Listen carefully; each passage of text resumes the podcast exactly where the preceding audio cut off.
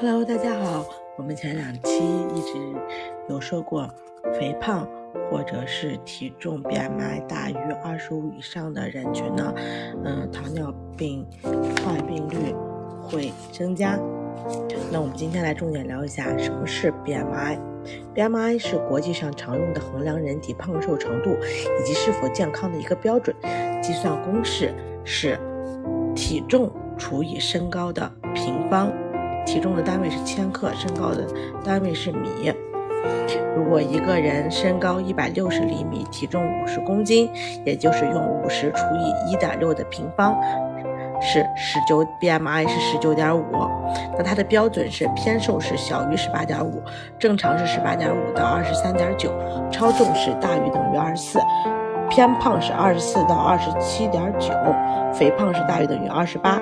极度肥胖是大于等于三十，极重度肥胖是大于等于四十。